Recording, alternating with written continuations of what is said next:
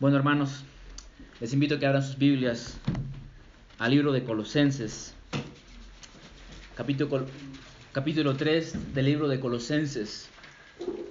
Hemos estado predicando este libro expositivamente desde cuándo, desde ha sido desde marzo creo, ¿no?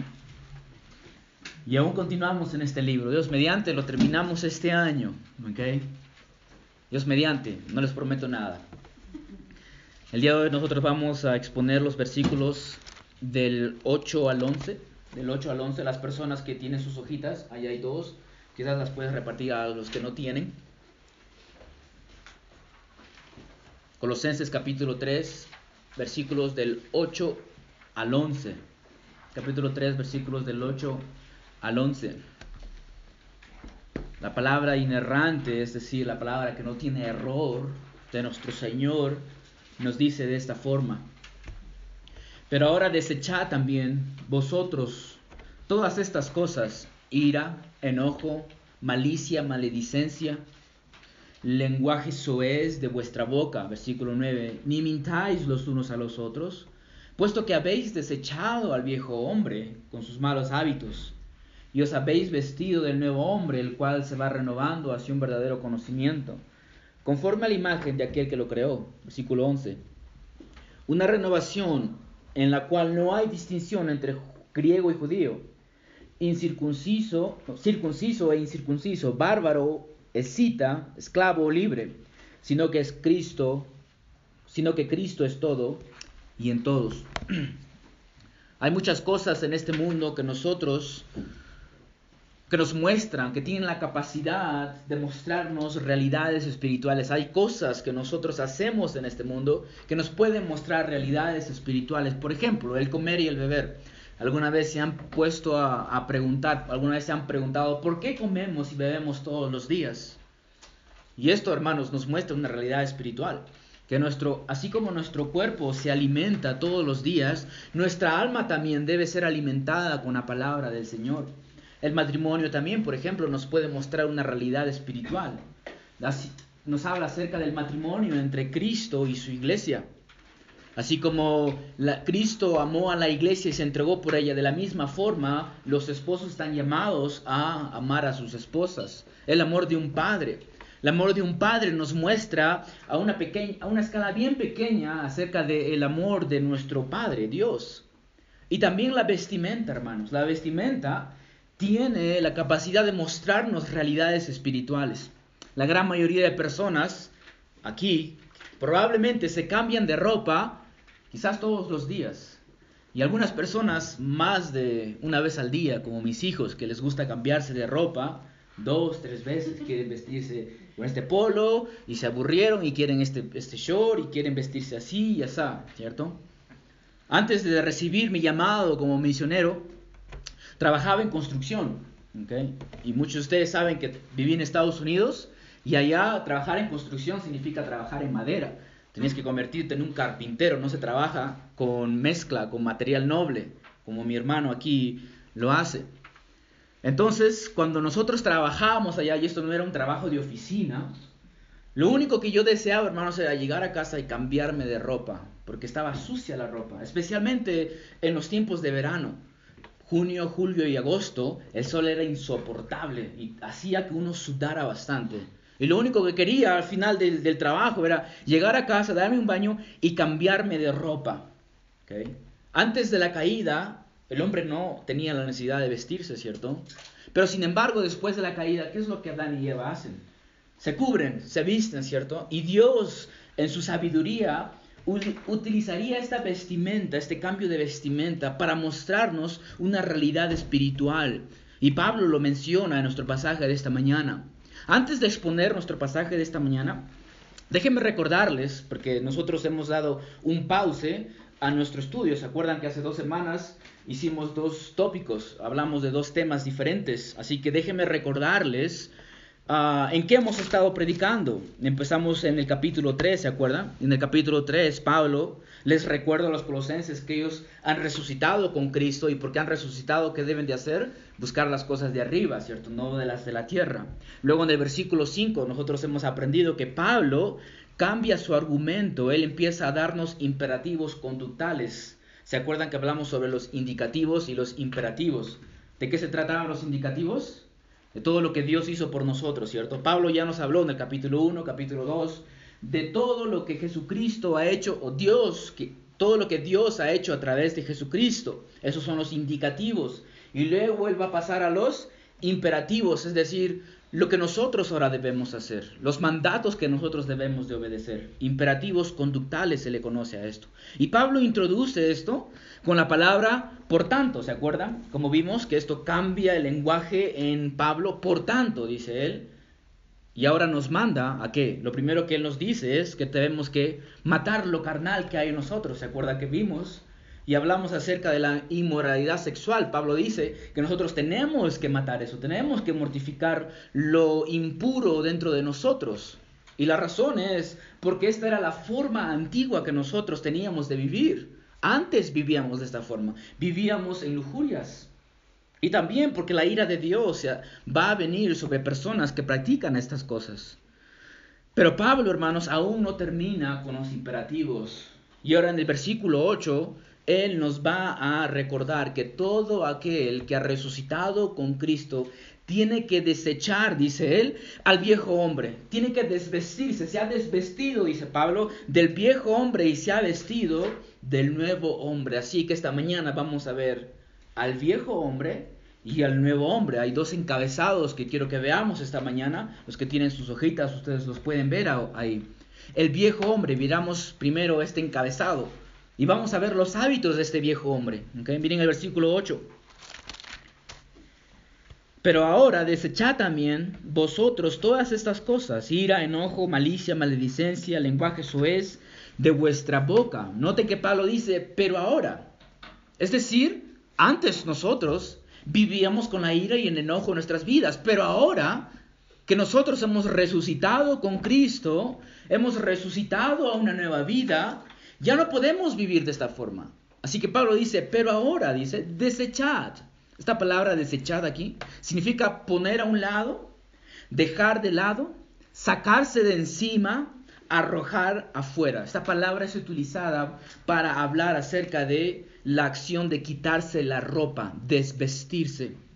Así como cuando alguien ha trabajado todo el día, como les mencioné, él quiere sacarse la ropa, quitarse la ropa. ¿Ustedes se acuerdan de Lázaro? Cuando nuestro Señor Jesucristo lo resucitó entre los muertos. Él dijo, Lázaro, ven fuera. ¿Y qué sucedió? Lázaro salió de la tumba, pero salió con sus manos y sus pies cubiertos en vendas y tenía un sudario sobre su rostro. Estas ropas son ropas de muertos, ¿cierto? Así que cuando Lázaro salió, tuvieron que cambiarle estas ropas. Imagínense la, la gente en el pueblo que él empiece a caminar así con sus vendas todos les dirían, ¿qué estás haciendo? Estas son ropas de muerto. Tienes que sacarte estas ropas. De la misma forma nosotros los creyentes que hemos resucitado con Cristo, Pablo dice que tienes que quitarte las ropas sucias del viejo hombre, las ropas deplorables que pertenecen al viejo hombre. Y Pablo es específico en cuanto a qué cosa tenemos que quitar de nosotros. Y él dice que tenemos que quitar de nosotros la ira, el enojo, la malicia, la maledicencia y el lenguaje soez. Y mis hermanos, este tipo de pecados destruye relaciones personales. Si nosotros no desechamos estas cosas de nosotros, hermanos, esto va a destruir familias, van a destruir tus amistades, va a destruir la iglesia local. Por esto es muy importante que desechemos estos pecados de nosotros. Y noten, hermanos, que hay un progreso en estos pecados que Pablo menciona. Todo empieza con la ira. Y de la ira nosotros acumulamos enojo y malicia. Y de la malicia nos vamos a la maledicencia y al lenguaje, eso es. Ya vamos a notar cómo estos pecados están vinculados en sí. Empecemos con lo primero que Pablo nos dice, la ira. Algunos dicen que la ira, hermanos, es la más intensa de todas las pasiones. Y es la misma palabra que Pablo utiliza para hablar acerca de la ira de Dios en el versículo anterior. La ira, bueno, la Biblia, hermanos, hace una distinción entre la ira justa y la ira injusta. No toda ira, hermanos, es pecado, Hay ira justa e ira injusta. La ira justa, hermanos, son iras que se producen dentro de nosotros a causa de una ofensa en contra de nuestro Dios o su palabra. Por ejemplo, el pecado. El pecado es una ofensa en contra de Dios. La injusticia es una ofensa en contra de Dios. Y nosotros, hermanos, estamos llamados a odiar esto. Tenemos que odiar el pecado. Tenemos que tener ira hacia estas cosas. Así que esta ira es una ira justa, no es injusta. Por ejemplo, nuestro Señor Jesucristo. ¿Qué hizo Él cuando entró al templo? Volteó las, las mesas, ¿cierto? Y lo que es interesante es que en uno de los evangelios nos dice que el Señor antes de entrar al templo, Él empieza a hacer una correa. Y después de haber formado esta correa, Él entra y empieza a castigar a las personas. Se tomó el tiempo nuestro Señor. Nuestro Señor no explotó en enojo, sino que Él estaba calmado y empezó a trenzar algo, ¿cierto? Para entrar al templo y darle a estas personas. ¿Por qué? Porque estaban haciendo algo en contra de su Dios. Estaban bloqueando la adoración en el templo. Así que nuestro Señor no pecó al sentirse indignado. Nosotros estamos llamados a sentir la misma indignación hacia el pecado. Por ejemplo, Efesios 4, del 26 al 27. Airaos, es decir, enójense o sientan ira, pero no pequéis. No se ponga el sol sobre, sobre vuestro enojo, ni deis oportunidad al diablo. Entonces, hermanos, hasta cierto punto nosotros podemos sentir una ira injusta, pero solamente hacia el pecado y la injusticia. Pero obviamente que Pablo aquí está hablando de una ira injusta, de una ira pecaminosa, ¿cierto? Robert Jones, un pastor, escribió un libro llamado Desarraigando la ira, y él escribió esto acerca de la ira. Escuchen esto. La ira es un problema universal, dice él. Prevalece en todas las culturas experimentado por cada generación. Nadie está aislado de su presencia ni inmune a su veneno. Impregna a cada persona y estropea nuestras relaciones más íntimas. La ira es una parte dada de nuestro tejido humano caído. Tristemente esto es verdad inclusive en nuestros hogares cristianos y también en las iglesias. La ira, hermanos, está presente en cada ser humano. Ninguno de ustedes ni yo estamos libres de este problema. Hemos venido así desde el vientre de nuestra madre. Es parte de nuestra naturaleza caída. Nadie aquí está libre de la ira. Y el momento en que tú piensas, no, yo jamás he tenido ira, jamás me he enojado con nadie, estarías pecando de mentiroso. Todos tienen esto en sí. Hermanos, Casi siempre la ira tiene como objetivo a las personas que más amamos, ¿cierto? A las personas que más amamos. Nuestros hijos, nuestras esposas, nuestros padres, nuestros amigos. Siempre la ira es expresada hacia aquellos a quienes más amamos. Se dan cuenta de lo peligroso que es este pecado, ¿cierto? Nunca nos enojamos, casi nunca nos enojamos con aquellos que no conocemos. Casi siempre es inmediato con nuestras esposas, nuestros esposos. Nuestros hijos, ¿cierto? Los padres ya quieren enojarse con ellos, sentirse, sentir ira, ¿cierto? Hacia lo que hacen. Así que se dan cuenta, hermanos, de lo peligroso que es esto. La ira no debe de tener lugar en nuestras vidas. Nosotros tenemos que ser como Dios en este aspecto. Tardo para la ira, ¿cierto? Tardo para la ira, porque la ira del hombre, hermanos, no produce la justicia de Dios. Así que, si tienes este problema, deséchalo de ti sácalo de ti, arráncalo de ti, desvístete de esto. Lo siguiente que Pablo nos muestra es el enojo. Ahora, ¿qué se diferencia el enojo de la ira? Mientras que la ira, hermanos, es una actitud permanente, la ira es una actitud permanente, el enojo son arranques y explosiones de ira. Entonces la ira es algo permanente en nosotros, que ya venimos así desde el vientre. Pero el enojo es un arranque de ira. Ustedes han visto alguna persona cuando tiene esos arranques de enojo y, te quiere agredir y te quiere insultar. Esto es el enojo, hermanos. Ya hay ira en esta persona. Imagínese un tubo de agua, ¿cierto? El agua está corriendo a través de este tubo. Y tú le haces un huequito, ¿qué sucede? ¿Cierto? Hay una explosión de agua, sale el agua, ¿cierto? Eso es el enojo. La ira está presente en nosotros. Y cualquier oportunidad, ¡pim! te hago y ¡pum! te enojaste desataste, ¿cierto? arrancaste en enojo. El diccionario expositivo Vine dice esto acerca del enojo. El enojo indica una condición más agitada de los sentimientos, una explosión de ira debido a la indignación interna, mientras que la ira sugiere una condición más fija, permanente en la mente. Entonces la ira es algo que es permanente en nosotros, mientras que el enojo es esos arranques que nos dan, ¿cierto? El enojo puede ser comparado también al fuego en la paja. ¿Alguna vez has puesto paja en un fuego? ¿Qué es lo que sucede? Y luego se separa, ¿cierto? Se quema todo y luego desaparece. Eso es el enojo, hermanos. Es ese arranque. Y después de unos cuantos minutos o segundos, la persona se calma. Esto es el enojo. Cada vez que nuestro Señor Jesucristo proclamaba la verdad, ¿cierto? O, exhortaba a los fariseos, les reprendía a los fariseos. ¿Qué dice la Biblia acerca de los fariseos? Que sentían ira. ¿Y qué querían hacer? Querían matarlo porque ellos tenían estos arranques de enojo, ¿cierto? ¿Existen estos arranques de ira en tu vida? ¿Los estás poniendo a muerte? ¿Los estás desechando de tu vida? Estos arranques, hermanos, nadie está libre de estos arranques de ira, de enojo, ¿cierto? Y mis hermanos, son estos arranques los que llevan a muchas personas a agredir a otras, inclusive a matarlas. Mi esposa estaba leyendo un libro acerca de la ira y en este libro se contaba cómo un rey mató a su mejor amigo porque estaba enojado. Y este rey tenía tanta culpa en sí por haber matado a su mejor amigo que terminó matándose a él mismo no podía cargar con la culpa.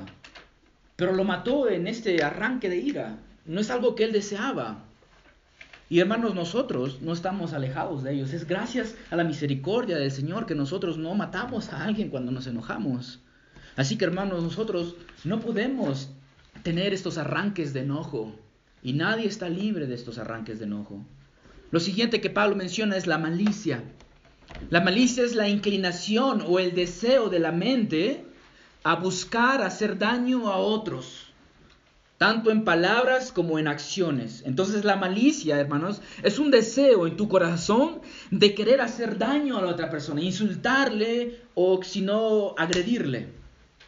Ahora, noten el progreso que hay en estos pecados. La ira lleva a los arranques de enojo, los arranques de enojo llevan a causar daño o desear causar daño a aquello que nosotros, contra aquellos que nosotros estamos enojados. ¿Alguna vez has sentido el deseo de insultar a alguien o de golpearle porque estás enojado? Eso es la, eso es la malicia. Es ese deseo en tu corazón de querer destrozar a esa persona porque te ha hecho enojar, ¿cierto? Entonces ahí hay ira, enojo y malicia.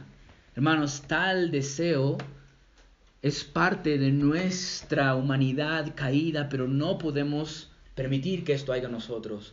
Deséchalo de ti. Esto destruye familias, hermanos. Es muy difícil lidiar con personas que tienen arranques de ira. Y si hay este problema en ti, tienes que empezar a desecharlo. Tienes que empezar a cortarlo. Porque, hermanos, puede entrar a la iglesia. Puede entrar a la iglesia y la iglesia se destruye.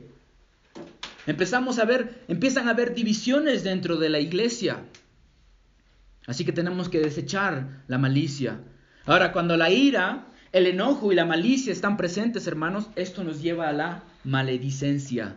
La maledicencia. ¿Qué es la maledicencia? Maledicencia significa calumniar, difamar, hablar mal de alguien. Hablar mal de alguien. Y hermanos, ¿quién es aquel que calumnia? ¿Quién es aquel que difama? Satanás, ¿cierto?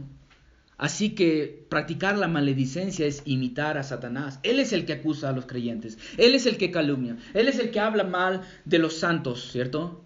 Las calumnias son siempre, hermanos, una señal de un corazón que tiene ira. Quizás no lo veamos de esta forma, pero cuando una persona va a calumniar con el vecino acerca de otra persona es porque tiene ira en su corazón.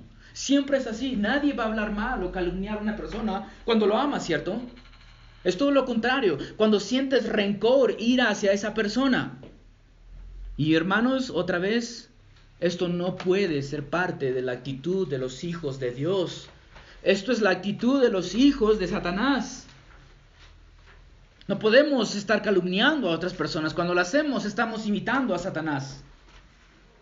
O imitas a Satanás o imitas a Dios. Lo quinto que Pablo nos menciona es el lenguaje soez Y esto se refiere a palabras repulsivas, palabras desagradables, despreciativas, con el propósito de herir a la otra persona. La diferencia con las calumnias y el lenguaje soez es que las calumnias, hermanos, tú quizás nunca llegues a saber, a saber que alguien te calumnió porque lo hizo a tus espaldas. Mientras que el lenguaje soez es algo que se dice delante de la persona. Ya no te interesa. Lo dices delante de la persona. Lo empiezas a insultar porque estás enojado, estás lleno de ira. No te importa si te escucha o no. Así que el lenguaje suez ya es un paso mucho más lejos que la calumnia. Entonces se dan cuenta del progreso aquí. Estos pecados, hermanos, son cometidos, dice Pablo, con nuestra boca. Ahí al final del versículo 8 dice, de vuestra boca, de vuestra boca, lenguaje es de vuestra boca. Por eso es muy importante saber dominar nuestra lengua. Algo que nos puede ayudar bastante, hermanos, es dominar la lengua, saberla, saber callar la boca para no llegar a ofender a otros hermanos. Santiago 3:6 dice esto. Y la lengua es un fuego, un mundo de iniquidad. La lengua está puesta entre, entre nuestros miembros, la cual contamina todo el cuerpo es encendida por el infierno e inflama el curso de nuestras vidas. En el versículo 9 y 10 dice, dice Santiago, con ella bendecimos a nuestro Señor y Padre, y con ella maldecimos a los hombres que han sido creados a la imagen de Dios. De la misma boca proceden bendición y maldición. Hermanos míos, esto no debe ser así. Y utilizo las mismas palabras de Santiago. Hermanos míos, esto no debe ser así en nuestra iglesia local. No puede haber calumnias, lenguaje suez, ira, enojo contra los hermanos. Pero lamentablemente muchas veces nosotros nos excusamos con el pecado de la ira, ¿cierto? ¿Y quién nunca está enojado? Dice. Todo el mundo se ha enojado. Cada vez que vamos a compartir el Evangelio al Parque Pino, siempre les digo a la persona, ¿alguna vez te has enojado con, tu, con algún vecino? Sí, me dicen. Pero ¿quién nunca se ha enojado? Y esto es parte de nosotros, hermanos. Excusar nuestros pecados. Algunos dicen, no estoy enojado, solo estoy un poco molesto. ¿Cierto? Pero en realidad estamos enojados, hay ira dentro de ellos. Estuve preocupado por ti, por eso estoy molesto. Me molesta porque estuve preocupado, no sé dónde estabas. Y empieza a gritar el padre de familia, la madre de familia, porque está preocupado por el hijo. Pero yo digo, pero preocupación y estar enojado son dos cosas diferentes, ¿cierto? Y te das cuenta cómo nosotros somos capaces de excusarnos. No, es que no te das cuenta que te amo, por eso estoy enojado. Y mis hermanos, la ira se va a esconder en nuestros corazones cuando empezamos a excusarlo. Cuando tú empiezas a excusar tu ira, tu corazón se siente protegido. Es como que si pusieras tus manos así y dijeras, no, no, no estoy enojado y la ira está allá detrás de ti. Así es, defiéndeme, defiende. Y tú estás diciendo, no, no estoy enojado, no estoy enojado, solo estoy un poco molesto, estoy preocupado por ti. Y ahí la ira se va almacenando en tu corazón, hermanos. Entonces, ¿cuál es el remedio? No lo albergues en tu corazón. Confiésalo, confiésalo, arrepiéntete. Si has herido a tu hermano, a tu hermana, a tu familia, a tu familiar, por tu enojo, anda y cércate y dile, perdóname por ese ataque de ira, ese ataque de enojo. Así es como matamos nuestro pecado, hermanos. Hemos visto hace dos semanas, ¿cierto? O matas tu pecado, o tu pecado te mata a ti. ¿Y cómo matas la ira? Confesándola. Así es como empiezas a cuchillar a la ira. Acuchilla la ira, confiesa tu pecado, arrepiéntete, confiesa a la persona con quien tú te has enojado. Proverbios, hermanos, tiene mucho que decirnos acerca de este pecado. Por ejemplo, en el 14.17, Proverbios 14.17, dice, el hombre pronto a la ira obra neciamente. El hombre pronto a la ira obra neciamente. ¿Quieres obrar neciamente? Enójate. Enójate. Una persona cuando está enojada jamás va a actuar con sabiduría, ¿cierto? Siempre es con insensatez, con necedad. En el 22-24 dice, no te asocies con el hombre iracundo. Si conoces a alguien iracundo, no te asocies con él, porque lo único que va a hacer es traerte problemas. 25-28, me encanta este versículo. Como ciudad invadida y sin muralla es el hombre que no domina su espíritu.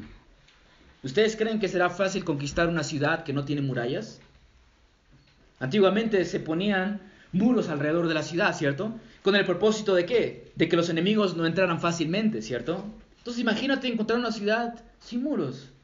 El enemigo entraría muy fácil y destruiría todo, ¿cierto? Cuando una persona, hermanos, está, está airada, es como una ciudad sin muros. Satanás puede entrar rápido a tu corazón y puede hacerte pecar. ¿Te das cuenta del problema de la ira? 29-22. El hombre airado suscita rencillas. Nada bueno viene de la ira, hermanos. Suscita rencillas, crea problemas innecesarios, destruye todo tipo de relaciones. La iglesia o la familia, hermanos, jamás va a crecer en unidad cuando estamos airados. Jamás esta iglesia va a crecer en amor y unidad si hay ira entre nosotros, si hay estos arranques de enojo entre nosotros. La ira, hermanos, no caracteriza al nuevo hombre y tampoco la mentira. Tampoco la mentira. Mira el versículo 9. No mintáis los unos a los otros. No mintáis los unos a los otros. La palabra aquí mentir es la palabra pseudo. ¿Qué significa la palabra pseudo? Falso, ¿cierto? Algo que no es verdadero. ¿Ok? Ahora, noten que Pablo no dice, no mintáis siempre y cuando ¿cierto? No dice Pablo eso, ¿cierto? Porque nosotros, esto es lo que nosotros tendemos a hacer, ¿cierto? Excusamos nuestro pecado de esta forma. Fue una mentira blanca nada más. Le mentí para su bien, para no hacerla preocupar. Tuve que hacerlo, no tuve otra opción. Es que no sabía qué decir, así que tuve que mentir, ¿cierto? Me acuerdo cuando fui a compartir, estaba, estábamos sentados con nuestros hijos allá en el Parque Pino tomando el sol porque hace frío en esta casa. Y así que había un viejito al lado mío y yo le pregunté, ¿no? Empezamos a hablar con este viejito y yo le dije, ¿de dónde es usted? Me dijo, de Cusco. Ah, qué bueno. ¿Y cuánto tiempo está acá? Unos dos, tres meses. Ah, mira, ve. Qué bueno. Y empezamos a compartirle, compartir el evangelio. Y le dije, ¿cuánto tiempo me dijo que estaba acá en Puno? Ah, no, yo nací aquí en Puno, me dijo. Le digo, pero usted me ha dicho que nació en Cusco y que está aquí dos, tres meses. Ah, no, yo te estaba diciendo nomás, me dice. La mentira era tan natural para este hombre, ¿cierto? Natural. Podía salir y simplemente dijo, yo te estaba diciendo nada más. La mentira, hermanos, está presente en el hogar, en el trabajo, en los negocios y lamentablemente está presente en la iglesia. La iglesia no se salva de las mentiras. Pablo está hablando aquí, hermanos, en el contexto de la iglesia local. Por eso dice, no mintáis los unos a los otros. Así que nosotros aquí en esta iglesia vamos a estar tentados a mentirnos, hermanos. ¿Te das cuenta? No es algo que simplemente es para los del mundo. Nosotros vamos a estar tentados a mentirnos. Ahora, ¿por qué deberíamos dejar la mentira? Y quizás la respuesta sea obvia, ¿cierto? Porque es pecado, hermano, por eso dejamos la mentira. Pero hay dos cosas que quiero agregar a esto. Número uno es el modo de vivir de la gente inconversa, así como este hombre, ¿cierto? Esta es su forma de vivir. Él te miente sin problemas. Y después cuando se descubrió la mentira, ah, yo te decía nomás. Es una mentira blanca. El mundo, hermanos, vive en la mentira y de la mentira. Hay personas que se ganan su negocio mintiendo, ¿cierto? Que te dicen, amigo, compra esto y vas a ver cómo te sucede esto y sucede esto y sucede esto. Hermano, ven, éntrate a este negocio y vas a ver cómo vas a ganar miles de dólares y vas a llegar a ser rico. Y todas estas cosas son mentiras, hermanos. Y también porque la mentira es un rasgo característico de Satanás. Juan 8:44. Escuchen lo que Jesucristo con toda valentía le dijo a los fariseos sois de vuestro padre el diablo. A ver, dile a alguien así. dile a alguien eso. Sois de vuestro padre el diablo y queréis hacer los deseos de vuestro padre. Él fue un homicida desde el principio y no se ha mantenido en la verdad porque no hay verdad en él. Cuando habla, habla mentira. Habla de su propia naturaleza porque es mentiroso y el padre de la mentira. Hermanos, practicar el pecado de la mentira es propio de los hijos de Satanás es propio de Satanás. Cuando nosotros mentimos, estamos actuando como Satanás. Satanás es el padre de la mentira. Los hijos de Satanás, dice Romanos 1.8, restringen la verdad. Es decir, no desean la verdad, no quieren la verdad, no quieren escucharla, la apartan de sí mismo. Y en el capítulo 1.25 de Romanos 1 dice, cambiaron la verdad de Dios por la mentira. Esto es lo que el mundo hace, esto es lo que el incrédulo hace. Él cambia la verdad de Dios por su propia mentira. Entonces, hermanos, la mentira no debe de, tener lugar en los hijos de Dios. Porque el Padre nuestro, hermanos, es el Padre de la verdad. ¿Y qué es la iglesia? El sostén o columna y sostén de la, la verdad. Aquí, hermanos, más que en cualquier otra parte, debe de reinar la verdad. Aquí, más que en cualquier otra parte, no debe de existir la mentira, porque somos columna y sostén de la verdad. Pero una vez más, vamos a estar tentados a mentirnos los unos a los otros. ¿Y cómo podemos hacer esto entre los hermanos? Quizás cuando alguien te pregunte, hermano, ¿cómo te va en tu caminar espiritual? Uh, muy bien, hermano, todos mis pecados matados, leo mi Biblia todos los días, oro todos los días. Uh, gloria a Dios. ¿Cierto? Cuando en realidad quizás no es esto la verdad. Estiras la verdad, ¿cierto? Para que nadie te juzgue y nadie te diga que estás mal en tu vida. Y sientes la necesidad de mentir. Quieres hacerte ver como una persona piadosa ante tus hermanos y tienes que mentir. O tienes que, si te preguntan quizás, hermano, ¿cómo te va en la familia, en el hogar? Todo bien, hermano, nunca me enojo, todo bien, gloria a Dios. Cuando quizás esto es mentira. Y mis hermanos, esta es la gran tentación de nuestras vidas. Es decir respuestas a preguntas para que los hermanos piensen bien de nosotros, para que vean que somos realmente cristianos. Es este tú, hermano. Hay problemas en tu vida, hay tentaciones en tus vidas. Pecado, la ira, el enojo. Pecados sexuales, la lujuria. Confiésalo. Confiésalo, hermanos. Tienen que desvestirse de estas ropas. Las escrituras son claras, hermanos. El creyente no practica la mentira. El creyente no practica la mentira. Puesto que habéis desechado al viejo hombre, dice Pablo, con sus malos hábitos Noten esa palabra, porque habéis desechado al viejo hombre. Esta palabra señala una transición que ya es un hecho, es decir, que todo el creyente ya se ha desechado del viejo hombre. No es algo que estás por hacer, no es algo progresivo, es algo que ya lo hiciste. Ya has desechado al viejo hombre, dice, con sus malos hábitos.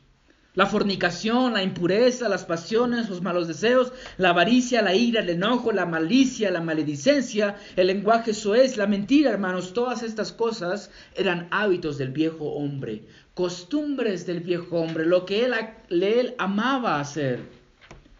Pero todo creyente, dice Pablo, se ha desvestido de ese viejo hombre con todas sus vestimentas pero sin embargo, aún nosotros seguimos siendo influenciados por nuestra carne. A nuestros ojos le gusta verse con estas ropas viejas. Aún nosotros somos influenciados por este mundo. Aún vivimos en un cuerpo caído. Así que Pablo, hermanos, nos recuerda que algo tomó lugar en nuestras vidas. Ustedes se han cambiado de ropa. Hermanos, ustedes, los que han puesto su fe en Cristo, Ustedes se han cambiado de ropa, tienen una ropa mucho más bonita, antes eran andrajosos y mendigos, pero se han cambiado de ropa. ¿Por qué debemos desvestirnos del pecado, hermanos? Porque hemos sido cambiados al, al nuevo hombre. Nos hemos quitado las viejas vestimentas. Y todos ustedes, hermanos, que han puesto su fe, se han quitado esas ropas. ¿Por qué ponerse otra vez la ropa sucia? Imagínense que yo llegue a mi casa después de trabajar y quiera ponerme esa misma ropa. Después de bañarme quiera ponerme la misma ropa. No va, ¿cierto? Entonces desvistámonos, hermanos, de las ropas del viejo hombre. Este es el viejo hombre, estos son sus hábitos, la ira, el enojo. Pero Pablo nos habla también del nuevo hombre, del nuevo hombre. Así que veamos el segundo encabezado, el nuevo hombre. Vamos a ver la vestimenta de este nuevo hombre. Versículo 10. Y os habéis vestido, dice Pablo, del nuevo hombre. Otra vez la misma palabra, habéis, significa que esto ya tomó lugar en nuestras vidas, ¿cierto? El creyente se desvistió del viejo hombre para vestirse del nuevo hombre. Ahora, ¿a qué se refiere Pablo con el viejo hombre y el nuevo hombre? ¿A qué se refiere Pablo con esto? Y creo que en el versículo 10, un poco más abajo, miren lo que dice el versículo 10. Pongan sus ojos en el versículo 10. Miren al final, dice, hacia un verdadero conocimiento conforme a la imagen de aquel que lo creó. ¿Ok? Eso significa, hermanos, que Dios creó una imagen y este hombre se está renovando a esa imagen creada por Dios. La imagen de Dios. ¿A dónde nos lleva estas palabras? Imagen de Dios a Génesis, ¿cierto? Génesis capítulo 1, ¿qué nos dice acerca del hombre y la mujer? Que ellos fueron creados a qué? A imagen y semejanza de Dios. Esta imagen, hermanos, antes de la caída era perfecta. El hombre representaba perfectamente a Dios, pero ¿qué sucedió? El hombre pecó. Esta imagen no desapareció, sino que se distorsionó, se deformó. Una imagen horrible ahora. Y esta es la imagen que todos los que descienden de Adán tienen. Es decir, ustedes, amigos míos, y yo, todos nosotros descendemos de Adán, no del mono. Porque descendemos de Adán, nosotros hemos heredado la imagen distorsionada de quién? De Dios. La imagen distorsionada de Dios la hemos heredado gracias a Adán. Cada uno de ustedes. Inclusive un bebé al nacer tiene la imagen distorsionada de Dios. Gracias a Adán. Inclusive un bebé, hermanos. Por eso los hermanos que tienen hijos saben que no necesitan enseñar a sus hijos a faltarles el respeto, ¿cierto? No necesito enseñarle a mis dos hijos que me honren o que no me mientan. Ellos lo van a hacer. Porque ellos tienen esta imagen distorsionada. Romanos 5.12 dice esto. Por tanto, tal como el pecado entró en el mundo por un hombre, la muerte por el, y la muerte por el pecado, así también la muerte se extendió a todos los hombres porque todos pecaron. El pecado de Adán, hermanos, introdujo no solo el pecado al mundo, sino también la muerte, hermanos. Así que todo ser humano nace en y con el pecado en sí mismo. Por esto Pablo dice, no hay bueno ni a un uno. Es parte de nuestra naturaleza, hermanos, querer pecar. Nosotros somos parte de una raza caída, una raza pecaminosa. Pero esto no es el fin de la historia, ¿cierto? Gracias a la abundante gracia de Dios, la segunda persona de la Trinidad que hizo, se hizo hombre, ¿ok? Se hizo hombre, se encarnó para que a través de su muerte y su resurrección Él pueda arreglar el problema del hombre. Así que es gracias a la obra redentora de Jesucristo que la imagen distorsionada que le damos de Adán se renueva. Cristo, hermanos, crea una nueva humanidad. Nosotros somos parte de la nueva creación, la nueva humanidad. Fuimos salvos para ser transformados a la imagen de Dios. Él es el nuevo hombre. Él es el que representa a Dios perfectamente. Y nosotros al estar unidos a Él nos vestimos de Él. ¿Y quién es este nuevo hombre, hermanos? Jesucristo. Jesucristo este es, el nuevo hombre. Efesios 2 dice esto. 2 versículo 15. ¿Se acuerdan en el capítulo 2? Cuando, cuando Pablo dice que Jesucristo vino a qué? A destruir el muro que separaba a los judíos y a los gentiles, ¿cierto? Dice que vino a destruirlo y escuchen lo que dice el versículo 15. Aboliendo en su carne la enemistad, la ley de los mandamientos expresados en ordenanzas, y escucha esto, para crear en sí mismo de los dos un nuevo hombre, estableciendo así la paz. Jesucristo crea de gentil y de judío un nuevo hombre en sí mismo. Noten que Pablo no dice nuevos hombres, ¿cierto? Él no dice que está creando nuevos hombres, sino un solo hombre de todo el mundo, tanto judío como gentil. Un solo hombre. Este hombre, hermanos míos, es Jesucristo. Todos los elegidos y redimidos de Jesucristo tienen a Cristo como su representante. A esto se le conoce como cabeza federal. En la teología, Jesucristo es una cabeza federal, pero también lo es Adán. Pero los creyentes hermanos ya no están en Adán. Adán ya no es nuestro representante. Jesucristo es nuestro representante. Por esto es que el puritano Thomas Goodwin, él dijo esto, solo existen dos tipos de hombres ante los ojos de Dios. Adán y Jesucristo. Y, los, y de los lomos de estos están suspendidos todos los demás hombres. ¿Entendieron eso, hermanos? Lo que esto significa es esto. O estás en Adán o estás en Cristo. O Adán es tu representante o Cristo es tu representante. O tienes una imagen distorsionada de Dios o la tienes ya renovada en Cristo Jesús. ¿En quién estás, hermano mío? ¿En quién estás, amigo mío? ¿Estás en Adán? Si estás en Adán, aún no eres creyente. Si estás en Jesucristo, ya eres creyente. Así que cuando Pablo habla del viejo hombre, se refiere a quién? A Adán y a la humanidad caída que él representa. Y cuando dice nuevo hombre, se refiere a Jesucristo y a la nueva humanidad que él representa. Por esto Juan Calvino dice esto. El hombre viejo es todo lo que traemos del vientre de nuestra madre y todo lo que somos por naturaleza. Se llama viejo hombre porque primero nacemos en Adán y más tarde nacemos de a través de Jesucristo. Así que todo ser humano, hermanos, cuando nacen del vientre de su madre, nacen ya en Adán. Tienen a Adán como su cabeza, su representante. Así que el creyente, hermanos, ya se ha desvestido de ese viejo Adán. Ya no somos parte de esa, de esa humanidad caída. Somos ahora parte de la nueva humanidad. Nos hemos vestido de quién? De Jesucristo para poder vencer el pecado. Cada uno de ustedes, hermanos, que ha depositado su fe en Cristo, se ha vestido de Jesucristo, se ha vestido de Adán. Y la pregunta es, entonces, hermanos, ¿ya soy perfecto? Porque ya soy como Jesucristo, ¿cierto? La respuesta es, no, aún no. Escucha lo que Pablo dice. Dice que esta imagen se va renovando hacia qué? Hacia un verdadero conocimiento. Esta renovación, hermanos, ¿qué implica? que hay un proceso, ¿cierto? Que este nuevo hombre, este, esta nueva imagen está siendo renovada, está siendo procesada. A pesar de que ya nos hemos desvestido del viejo hombre para vivir y para vestirnos del nuevo hombre y vivir en novedad de vida, aún el mundo ejerce sobre nosotros influencia. Ya somos considerados santos. Todos los que han depositado fe en Cristo ya son considerados santos. Son justos. Sin embargo, hermanos, aún están siendo santificados. Ya somos salvos, pero aún estamos siendo salvos. Los teólogos lo conocen a esto como el ya, pero todavía no. O sea, ya tienes a Jesucristo, ya estás vestido de Él, perfecto. Pero aún no, porque hay una renovación, hay un proceso. Ya eres salvo, pero aún no, aún te falta la última salvación. Estás siendo salvo, ¿me entiendes? Entonces, este hermanos, esto hermanos, esta nueva imagen se va renovando. Por eso en 2 Corintios 4:16 Pablo dice esto.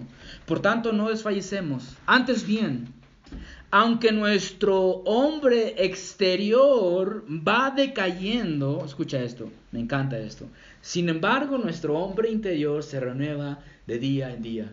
Hermanos, el creyente es una criatura extraña. Lo ves por afuera y lo ves ahí arrugadito como una pasita, viejito, pero sin embargo, por dentro, ese hombre está renovado mucho más que nosotros.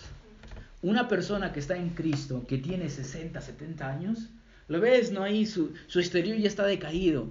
Pero ese hombre que vive dentro de él, ese, ese interior, hermanos, es mucho más joven que nosotros mucho más renovado.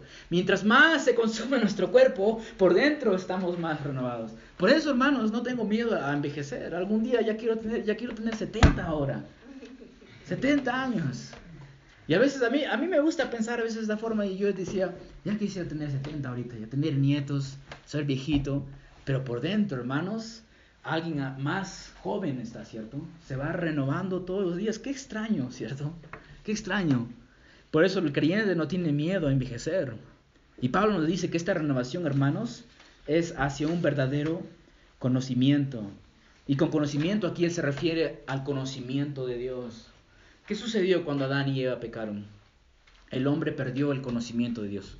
Esto no significa que no lo conoce. Todos saben que existe Dios, pero no lo conocen como Él realmente es. Todos crean un Dios según su propia imagen, ¿cierto? No tienen el verdadero conocimiento de Dios. Perder el conocimiento de Dios, hermanos, significa que ya no hay temor de Dios, de Dios en ellos. ¿Por qué el hombre, por qué el hombre puede pecar de la forma en que lo hace? ¿Por qué? Porque no teme a Dios. ¿Y por qué no teme a Dios? Porque no conoce a Dios. Pero sin embargo nosotros, hermanos, cuando nos vestimos del nuevo hombre, para nosotros el verdadero conocimiento de Dios es posible. Nosotros podemos ahora conocer a Dios de una forma verdadera, hermanos. Podemos andar en sus estatutos, podemos temer a Él. Y la pregunta es, ¿y cómo, hermanos, somos renovados en este conocimiento? Y la respuesta siempre es solamente una. A través de Cristo. A través de Cristo. ¿Qué es lo que Pablo nos dijo en Colosenses? Que en Cristo están escondidos, ¿qué cosa? Todos los tesoros de la sabiduría y del conocimiento. En Jesucristo, hermanos, nosotros podemos conocer las escrituras. Cuando nosotros ponemos nuestra fe en Él, ¿qué sucede con nuestros ojos? Se abren. Dime si nunca te ha pasado esto, que antes de ser cristiano leías la Biblia y dices, ah, qué bueno. Pero cuando el Señor te salva, ¿qué sucede? ¡Ah! ¿A esto se refería? Ah, esto, esto quiere decir esto. Y es como que todo empieza a tener sentido, ¿cierto? Antes no veías algo y ahora lo puedes ver. Puedes llegar a comprender las escrituras y hermanos, allí está esta renovación. Romanos 12, 1 y 2 que dice que somos renovados en nuestra mente a través de conocer las escrituras. ¿Qué está sucediendo ahora mismo?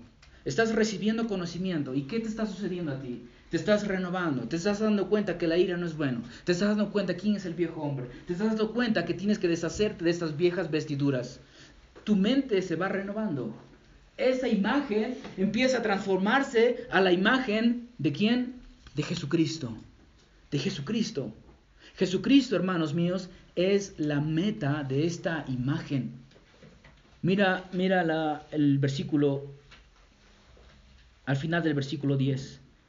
Dice, hacia un verdadero conocimiento conforme a la imagen de aquel que lo creó.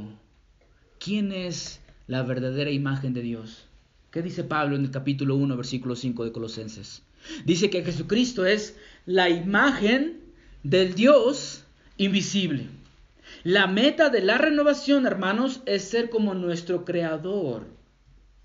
La meta de esta renovación es ser como Dios. Y con esto no me refiero a que algún día tú vas a ser a Dios Junior, como decía un falso hereje, ¿cierto? No, somos, no vamos a convertirnos en pequeños dioses. No se refiere a esto Pablo. Jamás vamos a ser como Dios, pero sí algún día nosotros vamos a reflejar quién es Él verdaderamente. Un espejo y una persona. El espejo no es la persona, ¿cierto? El espejo es el reflejo de la persona, pero no es la persona. De la misma forma nosotros, hermanos, algún día vamos a reflejar a Dios perfectamente. Pero ¿quién es la imagen de Dios perfecto ahora? Jesucristo. Así que Dios toma, te toma a ti y te va transformando, te va cambiando. ¿Y quién es el patrón? Jesucristo. Es decir, que mira a Jesucristo y te va cambiando con su sincero. Y dice, no, Jesucristo es humilde, tú eres orgulloso, pa, te cambia. Ah, Jesucristo es manso, Jesucristo es bueno, pa, pa, pa, pa, pa, pa. Mentiras afuera, pa, pa, pa, y te va cambiando, ¿cierto? Y con el tiempo, hermanos, te vas pareciendo más a Él. Vas a llegar a ser más como Él. Romanos 8:29, porque, porque a los que de antemano conoció, también los predestinó a ser hechos conforme a la imagen de su Hijo, para que a Él sea primogénito entre muchos hermanos. La meta es Cristo. La meta de esta renovación es Cristo Jesús. ¿Te pareces a Cristo? ¿Deseas ser como Cristo? ¿Anhelas ser como Él? ¿Odias no ser como Él? Es inevitable para nosotros, hermanos, no llegar a ser como Él. Vamos a ser transformados y mis hermanos, no importa, aquí está la buena noticia para todos nosotros, no importa tu raza, tu color de piel, tu color de cabello, tu tamaño, tu estatura, no importan estas cosas, hermanos. ¿Por qué? Porque esta imagen es para todos. Todos están incluidos aquí. Mira el versículo 11. Una renovación dice, en el cual no hay distinción. No hay distinción, hermanos. No importa de dónde prevengas, todos van a ser transformados a esta imagen, todo creyente. Y Pablo menciona griego y judío. ¿Qué relación había entre ellos? Absolutamente nada, ¿cierto? Para un judío, hermanos, toda persona que no era judía era un griego. Así como para nosotros, todos los que tienen los ojitos rasgados, todos son chinos, ¿no? De la misma forma, para un judío, todos que no eran judíos eran griegos. Ah, esa persona, esa persona es de, América del Sur. No, él es, él es este, él es griego. Esa persona de dónde es? Es de China. No, ese también es griego. Todos son griegos. porque no son gentiles. De esta forma ellos pensaban. Un, judío, hermanos, jamás tenía relación con, una, con, un, con un gentil. Y muchas veces ellos preferían caminar, tomar la ruta más larga para llegar a su destino antes que atravesar a través de un territorio gentil para llegar más rápido a su destino. Tanto era, hermanos, esa distinción entre un judío y un gentil, que un judío hacía eso para no toparse con un gentil. También menciona aquí Pablo circunciso e incircunciso. Los judíos pensaban que su circuncisión los hacía superior a todo el, resto del mundo. ¿Cierto? Pablo menciona esto para decirnos, hermanos, que no importa nuestro trasfondo religioso. ¿Has sido católico? No importa, esas cosas son viejas. Ahora eres uno en Cristo. ¿Has sido budista? No importa, ahora eres uno en Cristo. También menciona bárbaro y escita. ¿Quién era un bárbaro? ¿Okay? Bárbaro era una palabra utilizada por los griegos para burlarse de aquellos que al hablar parecían tartamudear o que articulaban mal. Así como cuando alguien escucha, por ejemplo, qué sé yo, un ruso hablar. Cierto que hace mucho ruido con su garganta, ¿cierto? Para nosotros suena chistoso, parece como que no está hablando correctamente, ¿cierto? Entonces, cuando un griego, un griego escuchaba a alguien hablar de esta forma, él decía, ¡ja! Bárbaro. Todos eran bárbaros, todos los que hablaban así eran bárbaros para un griego. Y también menciona escita. Los escitas también eran bárbaros, pero eran un tipo peor que un bárbaro, porque un escita, hermanos, en estos tiempos eran considerados como bestias humanas. Ellos eran conocidos por su salvajismo. Ellos tomaban tu cráneo, lo limpiaban y de ellos bebían, de ahí de su cráneo. Eran así como cavernícolas. Y también menciona Pablo esclavo o libre. Dos personas separadas por su condición económica, ¿cierto? Uno no tiene libertad ni autoridad sobre su vida, el otro sí. Y hermanos, era impensable en esos tiempos, escúcheme, era impensable en estos tiempos unir a todos ellos en un solo lugar. No se podía. Cada religión estaba separada por sus religiones y sus costumbres. No se mezclaba el griego con el judío, ni el judío con el gentil, ni el bárbaro con el escita, ni el esclavo con el libre.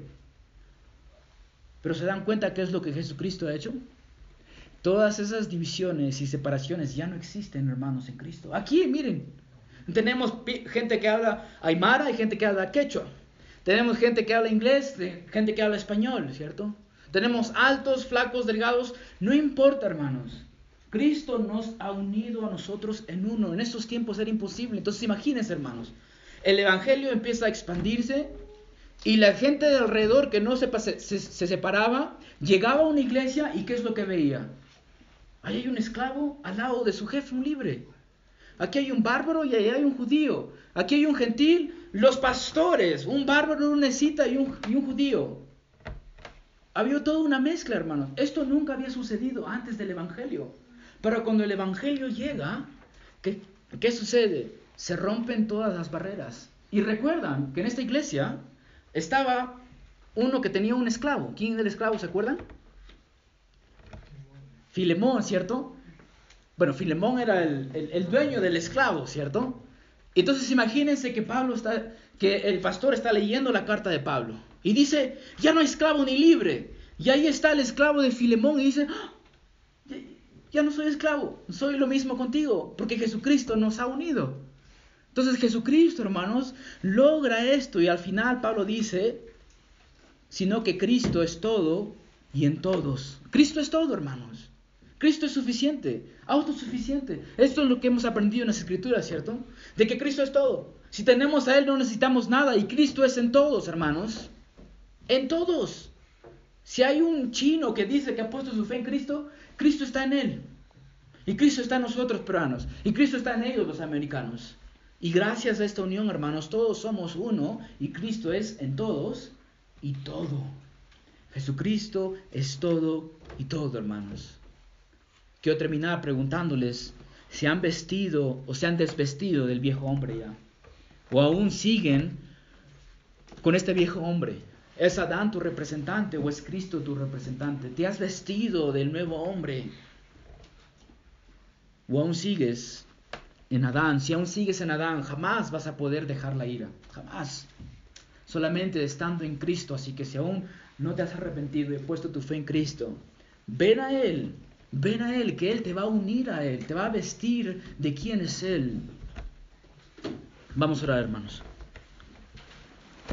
Dios mío, le damos gracias por su amor y su misericordia, porque no hay Dios como usted, porque en Cristo ha unido, Señor, a escitas, bárbaros, peruanos, americanos, chinos, japoneses, sin importar, Señor, de dónde provengan, cuál fue su cultura.